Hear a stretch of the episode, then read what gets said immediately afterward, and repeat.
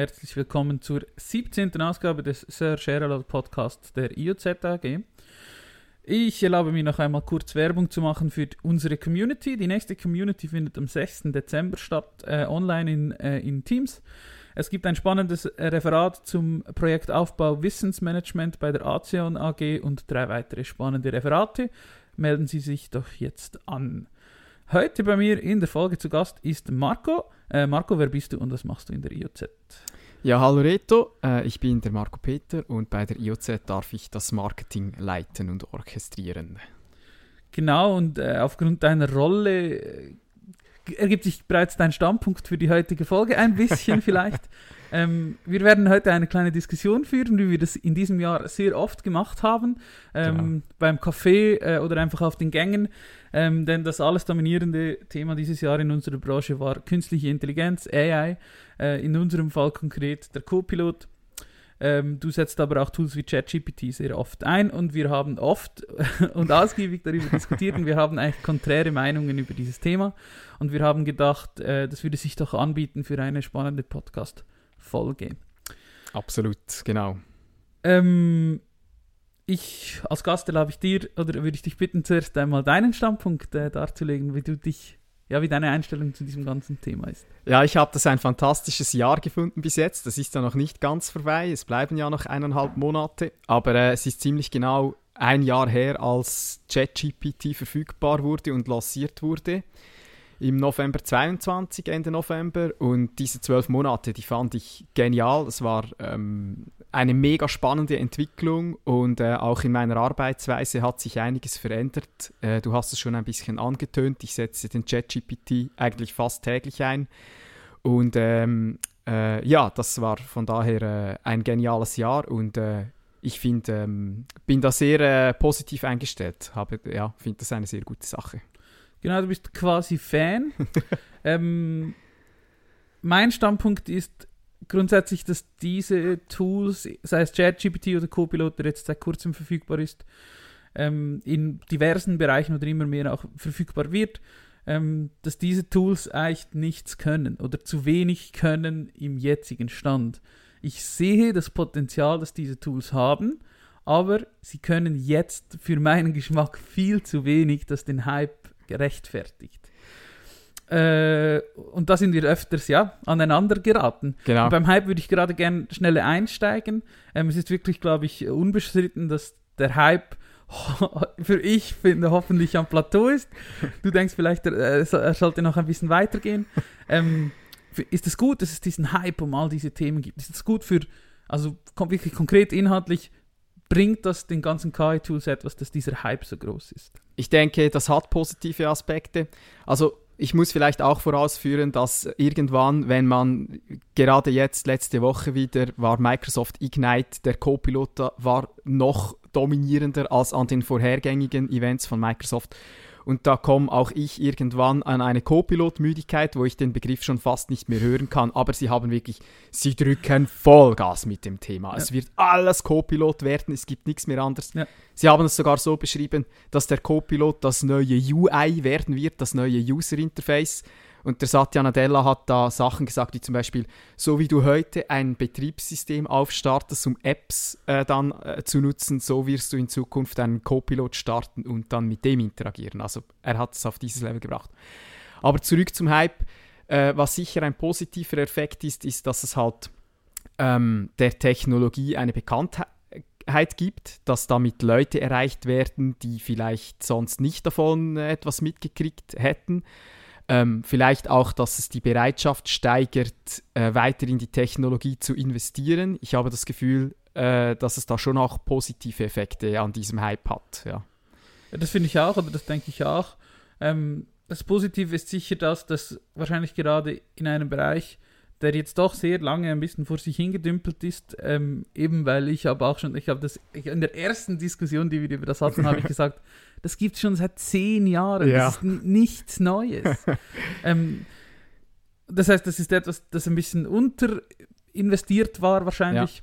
Ja. Äh, und dass jetzt da sicher äh, Geld investiert wird, weil eben das hat durchaus ja, ja. einige gute Aspekte. Und das ist sicher positiv. Schlecht ist halt eben, du hast es, was ich finde, was du vorhin auch gerade gesagt hast, du wirst ein bisschen müde von diesem Thema. Ja. Das heißt, genauso schnell wie es gekommen ist, kann es eben auch sein, dass es dann halt wieder hinten runterfällt. Ja. Wenn der nächste äh, heiße Scheiß kommt, äh, da ziehe ich äh, Parallelen zum, zum Metaverse vor zwei, drei Jahren oder wann das war, auch schon wieder vergessen. Aber da war es noch ein bisschen weniger äh, in die Breite, dieses ganze Metaverse-Thema. Ja. Das Metaverse ist vom, vom KI-Hype überrollt Ja, genau. worden. Ja, genau. Das war ein einfach suboptimal. Auf die Seite geschoben, fertig. Wobei, ähm, zum Thema Hype, oder eben du hast gesagt, das war schon seit zehn Jahren da, das stimmt. Das, oder schon länger sogar, Ja. die KI-Forschung. Wahrscheinlich länger. Ja, länger.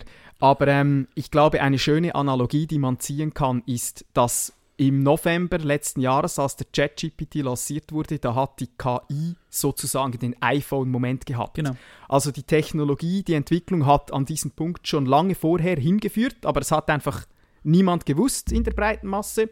Und jetzt ist es einfach in eine breite Bekanntheit hinausgetreten und eben hat quasi den iPhone-Moment gehabt und jetzt ist eine neue Technologiebasis sozusagen etabliert oder hat sich etabliert. So, so würde ich das sagen. Äh, genau, das ist spannend. Äh, der iPhone-Moment. Ich äh, als ich, ähm, ich habe in meiner ersten Lehre als Elektroniker habe ich in einem Ingenieurbüro gearbeitet und die hatten auch schon, wir hatten, die hatten da ein Device, das war eigentlich so iPhone-ähnlich. Aber es war halt, das war dann für irgendeine Firma im Wallis, die damit Schneehöhen äh, gemessen haben auf Gletschern oder irgend sowas. Das, eben, das war auch so etwas, das gab es vorher schon. Apple hat das garantiert nicht erfunden, aber sie haben halt wie das in diese Form gepackt, was ChatGPT jetzt auch gelungen ist. Da, gestern habe ich mit Freunden, äh, habe ich erzählt, was wir heute hier machen, äh, und da haben wir auch darüber diskutiert. Und du, du nennst es den iPhone-Moment, ähm, oder es ist auch der iPhone-Moment, aber würdest du heute noch ein iPhone 3 wollen, benutzen wollen? Nein, Wahrscheinlich nicht. natürlich nicht. Ich denke Nein. auch, Nein. dass wir eben jetzt so an diesem Punkt sind. Wir sind, das ist wie vielleicht das erste Handy oder Genau. so, oder no, noch anders die ersten Computer oder irgendwas. Das ging, das ging, es gab es alles schon sehr lange, bevor wir jetzt an diesem Punkt sind, an dem wir sind. Mhm. Und ich denke, wir werden irgendwann auf diese Zeit zurückblicken, das glaube ich auch, äh, und sagen, das, kon das konnte ja nichts, oder? Mhm. Schau dir das mal an. Das war zwar für damals revolutionär, aber eigentlich Es kann, kann das eben, nicht. es kann eben sehr viel, finde ich, weil ich wende es ja fast jeden Tag an. In meinem Jobkontext ist es genial. Also zum Beispiel, gerade erst letzten Freitag habe ich den ChatGPT genutzt, um beispielsweise, ich habe aus HubSpot, aus unserem Marketing-CRM, wo wir die ganzen Marketingkontakte drin verwalten, habe ich die Spalte mit den Jobzeilen rauskopiert und in den ChatGPT reingepackt und habe ihn das clustern lassen, damit ich gesehen habe, okay, welche fünf, sechs, sieben großen Personengruppen haben wir da, um zu prüfen, ob das übereinstimmt mit äh, den Marketing-Personas, äh, mit denen wir in der Ja. Marketingstrategie immer arbeiten. Und ich meine, das ist, das ist super, das wäre eine Arbeit, für die hätte ich mindestens zwei Stunden gebraucht vorher, um irgendwann äh, ein bisschen eine Vorstellung zu bekommen von diesen Clusters. Und das ging jetzt in diesem Fall einfach eine Minute. Und das, das ist so ein, ein, ein, ein Anwendungscase, den mir jetzt gerade so in den Sinn kommt. Genau, was setzt du das sonst noch so ein bei deiner täglichen Arbeit? Du brauchst es relativ häufig bewusst. Ja. Ich habe, äh, als wir dieses, dieses, äh, diesen Podcast hier vorbereitet haben, gemerkt, ich nutze es eigentlich oft unbewusst. Ähm, wo nutzt du äh, KI-Tools Ja. bewusst oder wie? Du Ja. hast gerade ein Beispiel genannt. Ja, genau. Also der ChatGPT, der ist sicher mein absoluter Favorit. Den habe ich eigentlich fast immer offen. Ähm, ich benutze ihn natürlich, ich schreibe halt sehr viel und da ist er natürlich der absolute, äh, das absolute Profi-Tool, würde ich sagen. Beispielsweise, wenn es darum geht, äh, zu titeln, gute Titel zu finden. Dann habe ich das vorher immer so gemacht, ich habe eine Titelidee, dann schreibe ich die auf, dann gehe ich auf die nächste Leerzeile runter und schreibe eine kleine Variation des Titels auf, die mir auch in den Sinn gekommen ist. Und dann mache ich das immer so weiter, zwei, drei, vier, fünf, sechs verschiedene Vorschläge und so arbeite ich mich jeweils an die, an die perfekte Variante oder, oder die beste Variante des Titels heran. Und das ist ein Kreativprozess, das braucht ein bisschen Hirnschmalz oder das ist so, das ist, äh, ja, das geht nicht einfach so von der Rolle. Und mit dem ChatGPT geht es jetzt, der, der macht das einfach, der macht genau das. Einfach, ich kann dem sagen, mach das jetzt und dann macht er das und dann kriege ich da die fünf, sechs Varianten und kann da sofort die Variante wählen, die mir am besten gefällt, vielleicht noch ein bisschen tweaken und dann, ähm, dann habe ich, dann hab ich den Titel. So mache ich das zum Das Beispiel. ist quasi so Templating für, ähm, ja, für Texte halt. Das, wa- Ja. was wir ja auch machen. Du schaust dir irgendwas an, ähm, und leitest dann daraus ab, was du davon konkret benutzen kannst. Das äh, ist sicher so. Ja, wie ein Schreibassistent für mich ist der sozusagen. Genau. Ja. Genau spannend ist, du hast einen äh, Chat- textbasierten Job oder eben du schreibst sehr viele Texte und ich kann mir schon auch vorstellen, dass es da ich bleibe dabei, dass es nicht gut ist, aber es ist besser als nichts. Das kann ich mir vorstellen. Oder es eben das, was du sagst, diese kleinen Unterstützungen, äh, die, die, die helfen dir. Jetzt bei meinem Job als Entwickler ist mir aufgefallen, du hast mich danach, deine erste Frage war Copilot äh, äh, oder der GitHub Copilot. Der GitHub Copilot, ja. Ähm, Ich habe ihn ge- gesehen in einer Live-Demo in Vegas im Mai, als ich, als ich da war, als in einer Session äh, die beiden Präsentatoren diesen eingesetzt haben, nicht zu gebrauchen. Äh, ich habe ihn selber ausprobiert und bin auch äh, auf den, zum selben Schluss gekommen, nicht zu gebrauchen. Ähm, für das, was wir machen. Äh, Wie es generell aussieht, kann ich nicht sagen, ähm, aber ja, war absolut nutzlos für das, was wir machen. Da hat nichts gestummen. Das war nicht mal irgendwie ein, ein, ein schlechtes Beispiel oder das könnte man besser machen Beispiel, sondern es war einfach ein nicht, der hat nur nicht funktionierenden Code rausgegeben. Oh, Äh, in jedem probierten Fall. Aber Oh. natürlich so für SharePoint-Entwicklung. Das, war, das waren solche Tests. Ja. Das, was wir halt brauchen. Äh, und sonst die AI, die AI-Unterstützung ähm, in Visual Studio ist ziemlich gut. Die ist wirklich ziemlich gut. cool. Ähm, sie erkennen auch so aufgrund von Mustern, was du gemacht hast. Zum Beispiel, du benennst ein Property in fünf verschiedenen Files um. Dann check, nach dem zweiten hat er gecheckt, dass du das jetzt überall umbenennen musst. Kannst du nur noch aufs File gehen, Tab klicken und dann ist das Ah, das Rename super. gemacht. Ja. Da, da funktioniert es mehr so nach, was hast du zuletzt gemacht und die Wahrscheinlichkeit ist groß, dass du dies wiederholen musst. Ähm, also äh, schlagen sie dir das entsprechend vor. Oder auch in so Standardklassen, die du schreibst, äh, wenn du ein Property mit Name und ein Property mit Vorname erstellt, dann wird er dir wahrscheinlich das als drittes Property E-Mail vorschlagen zum Beispiel. Mhm. Weil er checkt, was du jetzt gerade Mhm. hier machst. Ja. Das ist auch Cool. ziemlich, ziemlich Ja. gut, wo, wo ich gewusst habe, echt, dass das Ja. AI unterstützt ist, aber auch das, das Ja. gibt es schon seit fünf Jahren, vier Jahren. Ja, Das ist nicht, auch nichts Neues in ja, Sinne. ja, ja. Ist aber sicher mit Visual Studio 2022 Ja. noch, noch, noch besser geworden. Da kann ich selber auch noch ein Beispiel anbringen, wozu ich den ChatGPT auch schon genutzt habe. Ich, ich habe einfach nur Basiskenntnisse in Sachen HTML. Also wenn ich dann zum Beispiel ein Formular aus HubSpot oder aus EngageBay oder irgendeiner anderen solchen Marketing-Software rausnehme und un- auf der Webseite einpflegen will, dann kommt das in einem gewissen Styling daher und das sieht halt noch nicht genau so aus, wie es sollte. Und dieses Tweaken des Stylings, so dass der, der ähm, ChatGPT eben den HTML und den CSS-Code anpasst. Das war auch, das war genial. Ich kann einfach beschreiben, wie ich das gerne hätte und da sollen die Ecken noch ein bisschen rund sein und so. Und dann passt er den Code an und das kommt alles auch schon schön in einem Feld, wo du das einfach kopieren und dann drüben auf der Webseite wieder einpflegen kannst. Und vorher hätte ich da irgendwie auf w3schools.org oder irgendwie Stack Overflow oder wo auch immer stundenlang das recherchieren müssen, was der jetzt einfach automatisch für mich gemacht hat. Mhm. Ja. Genau, du sagst, äh, du, du schwenkst in eine, in eine gute Richtung ein. Äh, da sind wir uns, glaube ich, auch ähm, einig. Und ich eben, ich, ich habe es ja auch schon in einem Podcast erwähnt, ich glaube, den aus Vegas, den wir zusammen gemacht haben. Ähm, es, Microsoft hat auf der Konferenz in Vegas im Mai in der Power-Plattform oder in der äh, M365-Konferenz eine Grafik gezeigt, was sie mit Copilot vorhaben. Die Grafik kann ich jetzt nirgend mehr finden, aber es war eigentlich eine super Grafik.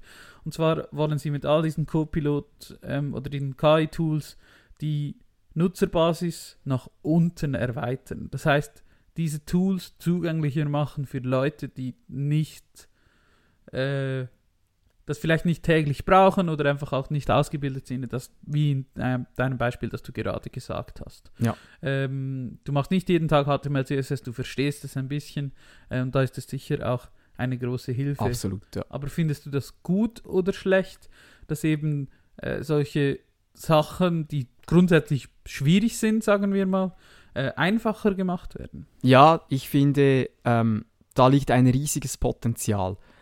Und das Beispiel, das mir da immer in den Sinn kommt, ist Excel. Excel, das ist ein Tool, das kann unglaublich viel. Und ich glaube, wenn du Excel abstellen würdest, du könntest den Rückgang in globaler, äh, im globalen Bruttoinlandprodukt in ganzen Prozenten messen. ja. Und ähm, aber der Otto-Normalverbraucher weiß vielleicht 5% der Excel-Funktionen wirklich zu nutzen. Und wenn du jetzt einen M365 Co-Piloten hast in Excel, dem du in natürlicher Sprache beschreiben kannst, was du gerne willst, und der super gut darin ist, irgendwie die riesige Datentabelle durchzugehen und automatisch die Clusters zu erkennen, dann ähm, wird das ein, ein, also dann wird das die Arbeit in Excel äh, unglaublich erleichtern, weil du selber nicht mehr äh, genau wissen musst, welche Funktion wo und recherchieren, wie du die anwendest, sondern du beschreibst das dem Co-Piloten einfach und dann macht er das für dich. Da denke ich an meine Partnerin Barbara, die in der Buchhaltung arbeitet und die die halbe Woche in Excel lebt ihr Job, da sehe ich ein riesiges Potenzial. Ähm, und das Gleiche äh, wird sein ähm, in anderen Anwendungsbereichen, in anderen Anwendungsfeldern. Das finde ich schon eigentlich eine gute Sache. Genau, und du hast, ähm, oder anders gesagt, was macht es dann mit, also wir sind jetzt keine Excel-Profis, das war jetzt einfach das Beispiel, aber was macht ja. es dann mit Spezialisten wie uns, ähm, wenn immer mehr Leute das können, was bis jetzt nur wir können. Du äh, sprichst, also ja, viele Leute haben jetzt auf diesen Hype oder auf die KI-Welle auch mit ein bisschen Angst reagiert, was passiert mit unseren Jobs. Und ich sage dir eins, Spezialisten wie ihr, die werden noch viel gefragter werden. Und das gleiche in meinem Bereich, im Texterbereich. Die Texter haben jetzt Angst, dass sie wegautomatisiert werden. Und die gleiche Angst war zum Beispiel bei den Übersetzerinnen und Übersetzern, als vor zehn Jahren die automatischen Übersetzungstools auf das den Markt gekommen ja. sind. Und genau, die ja auch schon lange. Ja, genau. Und die Übersetzerinnen und Übersetzer sind immer noch da. Ja, es braucht sogar noch mehr von denen. Weil, wenn die Anwenderbasis breiter wird, ähm, wir haben gestern das Beispiel vom Tobi gesehen. Er hat den Co-Piloten demonstriert in Power Automate äh, und hat ihm da Aufgaben gegeben in natürlicher Sprache, dass der Co-Pilot da Flows bauen soll. Und das hat der, äh, der Co-Pilot nicht so gut gemacht. Und genau das ist es ja. Die Anwenderbasis wird breiter, die Leute fangen an, mit diesen Technologien zu arbeiten, bewegen sich in neuen Tools, eben Power Automate beispielsweise, können da einen einfachen Flow ein bisschen selber bauen mit Copilot und mit selber recherchieren und ausprobieren. Aber irgendwann, wenn sie dann eben einen Genehmigungsprozess mit mehrfachen Stufen umsetzen sollen, dann geht es eben nicht mehr. Und dann kommen sie zu uns ähm, und, oder zu anderen äh, Dienstleistern, um sich eben die Profihilfe abzuholen. Ich glaube, das ist eine gute Sache. Das wird die, die Nachfrage nach Spezialisten-Know-how wird das äh, erhöhen und nicht verringern. Genau, das war auch das sehr Gute an dieser Grafik, äh, die ich vorhin erwähnt habe. Sie haben die Nutzerbasis erweitert und nicht verschoben. Ähm, das heißt eben grundsätzlich benutzen mehr Leute und ich denke auch, das wird die gro ganz große Strategie äh, ja, dahinter sein, dass Microsoft halt auch mehr Wert generieren wird, generieren will für mehr Leute. Und mehr äh, Lizenzen verkaufen. Ja, natürlich, natürlich. äh, das äh, geht äh, Hand in Hand. Zum Thema der Einstiegsschwelle wollte ich eigentlich noch sagen, dass ich oft finde, oder du, was ich auch noch sagen wollte, ist, vorhin, ähm, ich habe nicht Angst davor, dass, die, dass solche Tools uns die, Job, äh, die Jobs wegnehmen, vor allem, weil ich glaube, dass ich realistisch einschätzen kann, was die Möglichkeiten von technischen Tools im Ist-Zustand sind. Eben alles, was ich da eingegeben habe, ähm, und ich bin nicht mal ein echter Spezialist. Ich kann schon etwas, das ist mir schon bewusst, aber es gibt äh, einige Leute, die noch viel, viel spezialisierter sind oder Dinge machen, die sehr viel schwieriger sind. Äh, und ich sehe mich da eher am unteren Rand dieses Spektrums. Äh, und selbst mir hilft es nicht mal. Weil alles, was ich da eingebe für das, was ich in meinem täglichen Job benutze, eben, das ist einfach nicht korrekt und ich kann das einschätzen, dass das nicht korrekt ist, was da passiert und was ge gemacht wird. Und ich sehe auch, äh, wo die Schwierigkeiten sind, ähm, wenn der Co-Pilot mir zum Beispiel einen Flow baut, dann macht der Copilot auch das Schwierige nicht, weil es ja eben schwierig ist. Ja. Ähm, es nimmt einem nicht das Schwierige ab, sondern das Einfache. Und ja. deswegen habe ich da überhaupt, ich sehe, und zwar für längere Zeit, äh, kann ich mir nicht vorstellen, dass da das so gut wird, dass es eben Spezialisten, weniger Spezialisten brauchen wird, sondern wie du sagst, eher mehr. Überhaupt nicht. Ich ja. denke, im Prozess drin einer, einer, einer Arbeit oder im Ablauf eines Tages eines Spezialisten kann man einzelne Schritte automatisieren und schneller und effizienter machen, aber einfach den ganzen Tag wegautomatisieren, das wird noch lange nicht der Fall sein, glaube ich. Ja. Und da ist auch wieder der Jobkontext das Wichtige. Eben das Teil, das jetzt hier lanciert wurde, ist eine Sprach-KI und in meinem Jobkontext ist mega viel Sprache. Darum Ja. kann ich das viel besser schon nutzen, als jetzt du in deinem Kontext. Ja. Aber ähm, durchs Jahr hindurch hatte ich ab und zu mal ein bisschen eine böse Theorie im Kopf, Reto. Darf ich dir die mal Natürlich. einfach vorlegen? ähm, wir haben jetzt, oder dieses Thema ist gekommen und ist mit einem riesigen Hype, wird das links und rechts betrommelt und gefeiert. Und da ist sehr viel einfach auch Marketing und Public Relations drin in dem Ganzen. Und da hatte ich das Gefühl, ja, der Reto, der ist in der Spezialistenrolle ähm, und den nervt es jetzt einfach total, wie viel Hype das da gemacht wurde. Und dadurch lässt er sich einfach ein bisschen blenden und sagt, ach, das ist ein Quatsch, das brauchen wir nicht. Oder ich weiß, wie das geht und ich sehe, dass das ist viel zu viel Marketing, viel zu viel Blabla, das ist ein Gugus. Das war manchmal die Theorie, die ich hatte. Das, äh, aha, ja, ja, äh, nein, äh, ist es nicht. Äh, ich probiere diese Tools auch alle aus. Ähm, bin dann aber auch schon einer, der schnell dann sagt, ja, das, das kann nichts, das kann einfach nichts. Du musst, we- wenn du mich überzeugen willst, musst du das beim, ab dem ersten Moment machen. Es kann nicht sein, dass ich da 17 Prompts eingeben muss, bis ich das erhalte, was ich will. Das, das kann so nicht funktionieren. Das, niemand hat diese Geduld. Oder ich, du weißt ja ein bisschen, wie andere Sachen funktionieren. Und unsere Software ist mittlerweile so gut. Alle Apps sind so gut, dass das der Mindeststandard ist, dass, dass so ein Tool einfach erfüllen muss. Dem wir hatten auch, ich habe dir auch, und das war im Blog äh, von Tobi äh, auf blog.dirz.ch, Copilot im Power Automate hat unser Kollege Tobias geblockt. Da haben wir also einen Screenshot von mir reingetan, wo die Frage daran gescheitert ist, ob da jetzt ein Fragezeichen am Ende steht oder nicht. Und ich glaube, einmal hatte ich noch einen Schreibfehler drin. Und, und Ja. erst als das komplett syntaktisch richtig war, Ja. Hat er die Frage verstanden und das kann irgendwie einfach nicht sein. Das hat mich sehr überrascht, weil im ChatGPT, da kannst du dir sehr viele Fehler erlauben und der begreift immer noch, was du meinst. Genau, Ja. d- d- das ist auch, also ja, das ist auch, das muss so sein. Ja, in absolut. Google, Ja. in Google kann ich eingeben, Genau. Und der weiß, sie meinten sie äh, Ja. Mittagessen in Ja, genau. Der, der versteht, was du willst. Ja, Und das ist absolut. einfach das Mindestmaß. Ja. Das kann nicht anders sein. Und wenn solche kleinen Dinge schon nicht funktionieren, vertraue ich überhaupt nicht darauf, dass alles andere funktioniert. Weil das ist das einfach wäre, behaupte ich jetzt, das einfachste gewesen, das richtig zu implementieren oder das, der Fokus liegt halt ein bisschen am falschen Ort. Ja. Ich, äh, eben, das, das liegt zum einen daran, dass ich das alles, dass mich das nicht beeindruckt, weil ich das A schon länger kenne. Das ist nichts, das ist wirklich nichts Neues. Was revolutionär ist, ist das Interface. Das ist sehr revolutionär, webbasiert. Äh, ich kann das eingeben, jeder kann das drücken. Man braucht keinen Account, man braucht keine Kreditkarte oder mittlerweile vielleicht schon, weiß ich nicht. Nein. Du kannst, ja, zumindest zu Beginn von ChatGPT konnte Ja. das jeder machen und das geht ein bisschen in das, was wir vorhin gesagt haben. Die Nutzerbasis wird einfach erweitert. Ja. Aber es beeindruckt mich halt nicht. es, es kann einfach nicht etwas, dass ich sagen muss, oh, das ist krass oder das hätte ich jetzt nicht gekonnt oder das hat mir jetzt echt geholfen, außer bei eben bei Sachen, die ich sowieso nicht kann, da kann ich es aber auch nicht einschätzen, Mhm. was gut und was schlecht ist. Ähm, genau. Ja. Ja, wo denkst du denn, oder wir haben auch ein paar Einigkeiten, ähm, das ist schön, äh, dass, dass AI-generierter Content Ja. äh, nicht zur ja, Beschönigung verwenden, verwendet werden sollte von Sachen. Du hast, äh, du hast diese Woche ein Beispiel Ja, genau. letzte Woche. Letzte Woche an der Ignite ähm, hat, ist da einer von denen auf der Bühne gestanden. Ich bin nicht mehr sicher, ob es der Guthrie war oder der Jared Spataro. Und der hat eine ähm, Webseite gezeigt, die Texte und Bilder drauf hat, die komplett mit der KI generiert wurden. Und da ging es um ein Zelt. Das war irgendwie eine Verkaufswebseite, die eben ein Zelt beworben und beschrieben hat. Und der hat das dann da so äh, platziert und erzählt, wie toll das, das ist, dass jetzt diese Webseite komplett von der KI generiert wurde.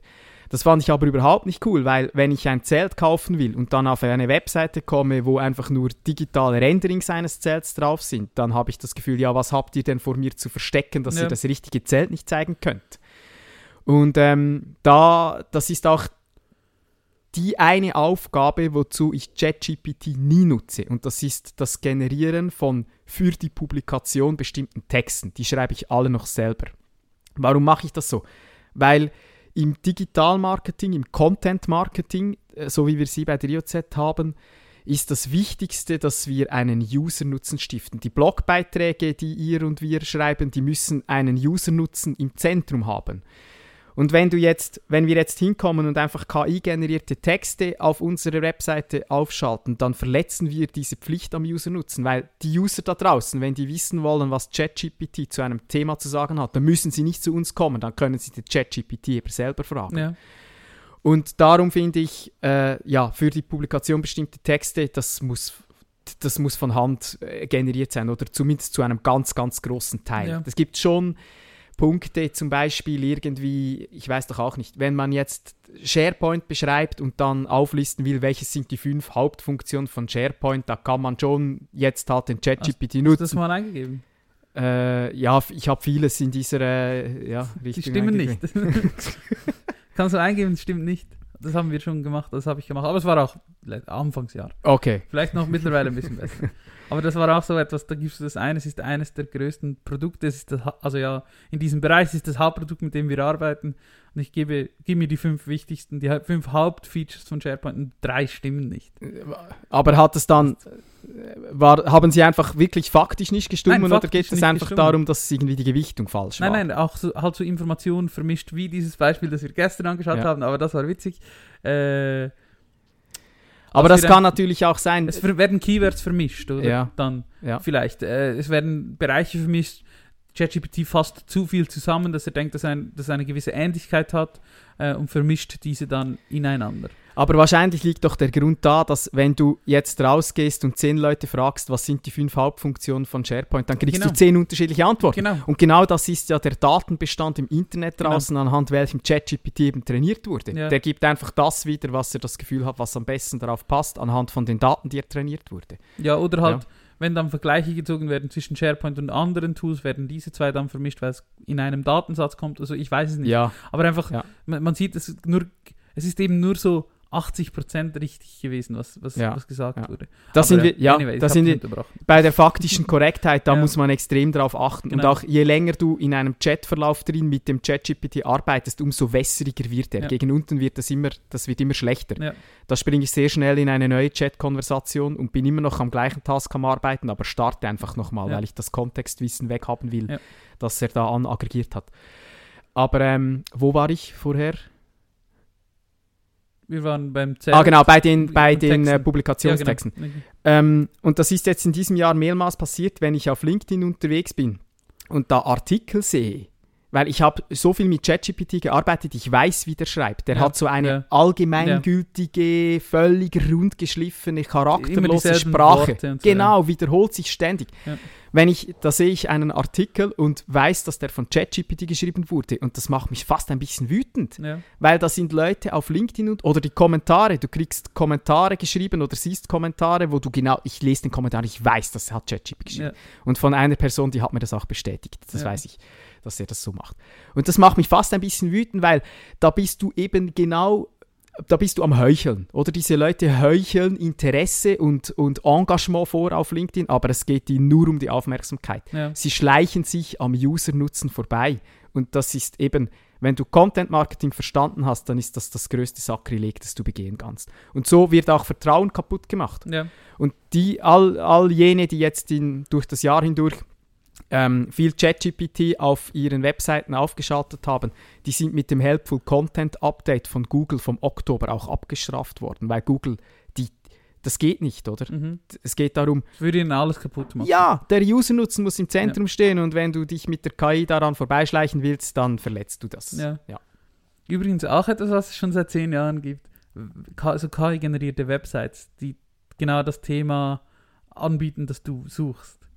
ja. Oder so, so um, Aggregator-Zeugs oder so, weißt du, wenn Ja. du zum Beispiel, ich kann eigentlich kenne das vor allem vom Sport. Sportwebseiten sind oft so, die Mhm. dann einfach so KI-generierte Mhm. News von sechs Seiten Ja, zusammenziehen und die, die dann darstellen. Ja, Ist zwar nicht hinter einer Paywall, aber man sieht, dass es A übersetzt wurde aus dem Englischen ja, und all solches Zeugs, oder? Das gibt es auch schon sehr lange. ja, ja. Und ja, eben, die klickt man dann an, weil es genau das anzeigt, was du suchst oder genau das, was du willst. Aber Ja, du kannst, ja. so, nach drei Sätzen merkst du, ah, das ist in ein, genau. in ein generierter Bullshit. Ich glaube, da liegt, da liegt auch eine große Chance, oder für mich jetzt im Content-Bereich, wenn jetzt die Genau. Menge an, an, ich sage jetzt mal, BS-Content und an, an Low-Quality-Content steigt, äh, ähm, dann äh, wird der Wert von, von, von wirklich guten Inhalten, die von Hand gemacht sind, die ähm, äh, Expertenmeinung drin haben, Erfahrung drin Ja. haben, oder die wirklich auf den User Ja. zu fokussieren. Der Wert von diesen Inhalten, der wird jetzt steigen, das Ja. wird wertvoller. Oder? Das unterstreicht, unterstreicht auch deine Theorie von, es wird nur noch mehr äh, äh, Spezialisten brauchen. Voilà, genau. Genau. Ähm, ja, dann schauen wir noch ein bisschen in die Zukunft. Ich denke, oder ich glaube, das denken wir auch beide, wir können es uns einfach nicht eingestehen. Unsere, unsere Voraussagen werden sich wahrscheinlich irgendwo in der Mitte treffen. Ja. Ähm, was denkst du, was passiert die nächsten 15 Jahre? Äh, das wird jetzt sehr spannend. Ich denke, es wird eine größere Herausforderung geben, weil so schlecht wie die KI jetzt ist, wird sie nie mehr sein, oder? Ja. Das wird nur noch besser werden. Ja. Und wenn das dann mal richtig losgeht, wenn die, die Bildergenerierung noch besser wird und da der Mensch nicht drei Arme hat, sondern nur noch zwei und immer schön fünf Finger und nicht sieben und so, dann werden wir immer mehr und mehr in eine Welt hinkommen, wo sich eben echter physischer äh, physische Dinge, die physische Welt und die digitale Welt vermischen und das gibt dann so eine wie eine synthetische Realität. Und da wird die Herausforderung sein, dass man halt zwischen diesen beiden Welten noch unterscheiden kann. Ähm, ich meine, im Bereich vom Scamming oder irgendwie eben von diesen gedokterten Websites und äh, da sind ja die Möglichkeiten sehr, sehr groß äh, und dann kann man halt das auch sehr stark ausnutzen, wenn die Leute nicht mehr gut unterscheiden können, welchen Inhalten kann ich vertrauen und welchen nicht. Da sehe ich, dass wir wirklich so in, den, in, in, in eine synthetische, in die Richtung einer synthetischen Realität hinwachsen.